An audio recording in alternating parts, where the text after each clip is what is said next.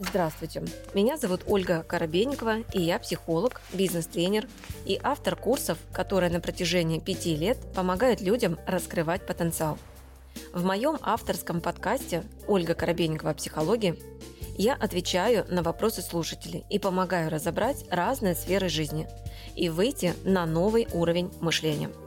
Подписывайтесь на мои социальные сети, где вы найдете еще больше полезной информации – Ссылки я оставила в описании подкаста. Здравствуйте. Да. У меня дочь наркозависимая, я вчера писала. Угу. Четвертый год боремся, в клинике ложится, выходит э, месяц, максимум пять, пять месяцев было самое. Угу. Больше держится, потом опять Значит, зависимость. Вот смотри, по рядам. У меня есть закон, вот как у психолога, да, я работаю и в индивидуальном формате, и работаю в групповом.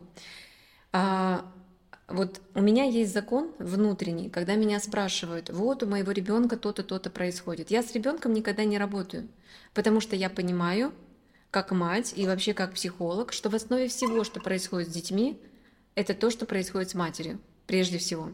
И работать надо с ней. Она источник. Она. И до тех пор, пока мать думает, что проблема в ребенке, она никогда ее не решит. Никогда. То есть по факту проблема в тебе.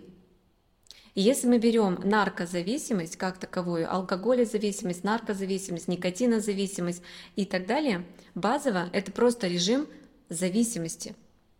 Зависимость формируется тогда, когда я боюсь потерять. Вот все, что мы боимся потерять, там формируется зависимость.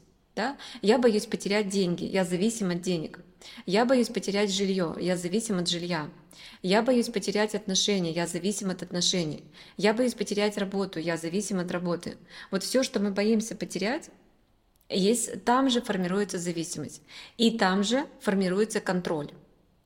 И получается, за время своей жизни вы создаете зависимости 100-500, и мозг должен все это контролировать, чтобы вы это, не дай бог, не потеряли.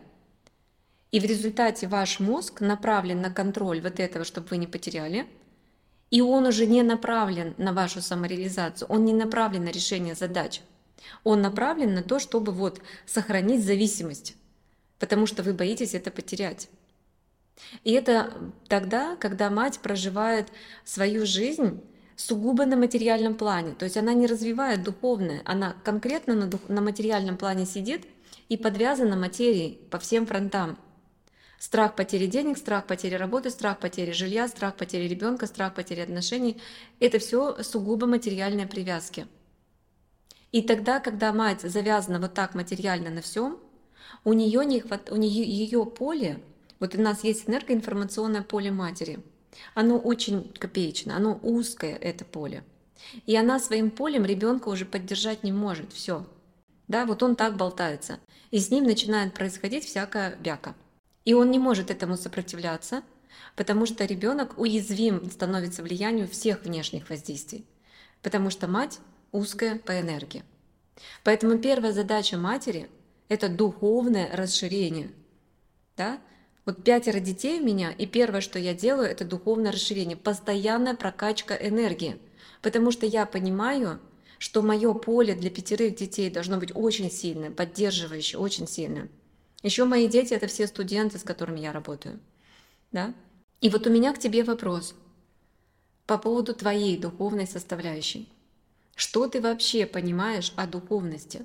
Меня никогда не было привязки к деньгам потому что я старшая в семье, я всегда помогала всем своим младшим, нас пятеро в семье, всем помогала учиться, жениться, замуж. Угу. А и еще говоришь, что у тебя не было привязки к материальному. Как это? А почему ты решила? Потому что я зарабатывала, я всегда... Парида, а почему да, ты решила, ты решила, что ты можешь зарабатывать, а вот они никчемные, беспомощные, без козявки всякие. Почему они не могут зарабатывать? Почему ты так решила?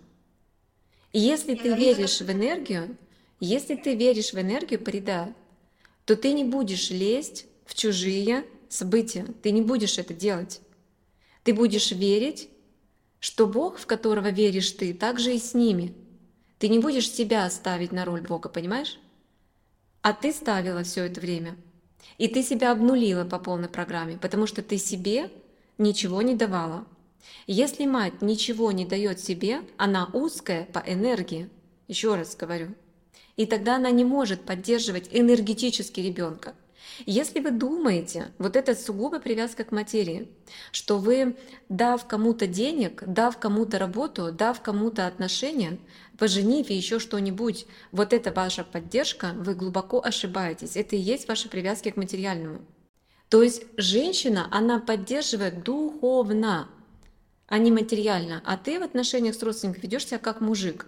То есть ты как мужчина, который дает денег, который дает жилье, который дает это, это, это. Ты вытеснила даже мужчину из своего пространства таким поведением, скорее всего. Так? Да. Да. Ну, естественно. Потому что мужчина рядом с такой женщиной, он не чувствует себя нужным вообще. Просто вообще. И он уходит от этой женщины. Зачем? Зачем я ей? Она своим полем вытесняет, потому что она встает в своей родовой системе на роль мужчин. Она женщина, и она встает на роль мужчины. И плюсом она встает на роль Бога. Потому что если вы не умеете должным образом вот эту энергию поддерживать, вы не верите в энергию вообще. Вам кажется, что ее не существует, есть только я, я, я, я, я. Я решу все проблемы своих детей, своих родственников. Вот что вы делаете.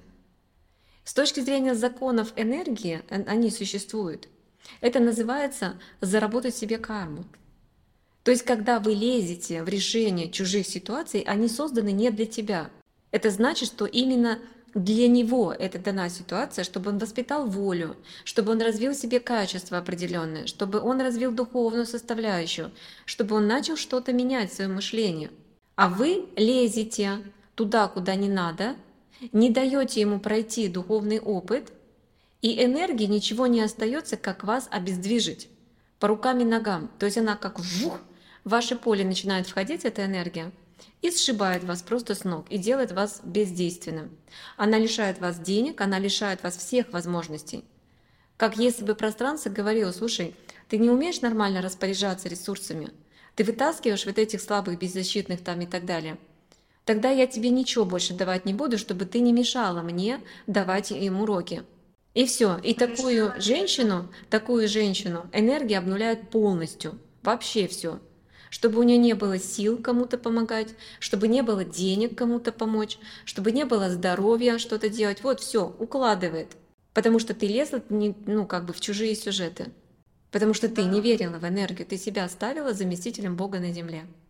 Была трехкомнатная квартира, я ее продала на двухкомнатную, чтобы денег не хватило. Потом с двухкомнатной да? в однокомнатную. Да. Потом на лечение дочери деньги нужны. Да. В итоге я сейчас в темной квартире живу. Да, отлично. И Отлично, супер. Вот именно такое и происходит с теми людьми, кто поставил себя на роль Бога для своих родственников и детей. И тебя пространство, видимо, ничему не научило, ты продолжаешь это делать. Ты продолжаешь видеть проблему дочери в дочери. А может, спасать тебя надо? Как ты думаешь? Может, с твоей головой не в порядке все-таки? Может, это ты зависимая от дочери? Может, это все-таки ты зависимая прежде всего, а не она? Начинать-то с тебя надо что тебе надо работать с собой. Вот до какой степени тебя надо довести, до какого края тебе надо этого до дна. Как ты считаешь, ты дошла уже до дна или надо еще тебя окунуть? Нет, это уже дно. А мне кажется, нет. Потому что твой вопрос был, у меня дочь наркозависимая. Так ты тоже зависимый. Начинать с тебя надо. Парида, ты приняла решение идти и работать на этой программе? Какой запрос тебе надо поставить? Вот ты, когда вы идете на курс, на обучение, на коучинг, тем более на такой глубокий, потому что это реально глубокая четырехмесячная работа. Повторяю, там живые встречи будут, исцеления двухчасовые два раза в месяц. Это огромнейшая работа будет происходить. И у вас должен быть очень сильный запрос. Очень сильный запрос. Вот какой твой сильный запрос ты сейчас поставишь, чтобы у тебя уже сегодня начались, поле включилось и начало с тобой уже работать. Вы как только принимаете решение «я иду», поле включается, у вас начинает все менять. Потому что это ваш шаг навстречу изменениям. Какой сильный запрос ты поставишь? Ну, запрос, чтобы, э, чтобы восстановить свои ресурсы, чтобы убрать с моего поля вот этот страх, тревогу, который у меня снова подняла, поднимает сейчас. Вот она сейчас опять в срыве у меня, а у меня 8 лет ребенку. Так. И я И вот ты, вот ты поднимешь этот свой ресурс, вот тебе дадут силу, то есть ты прокачаешься однозначно, Куда-то потом ты его направишь. У меня сын, 8 лет ему. Снова на ребенка тебе силу надо?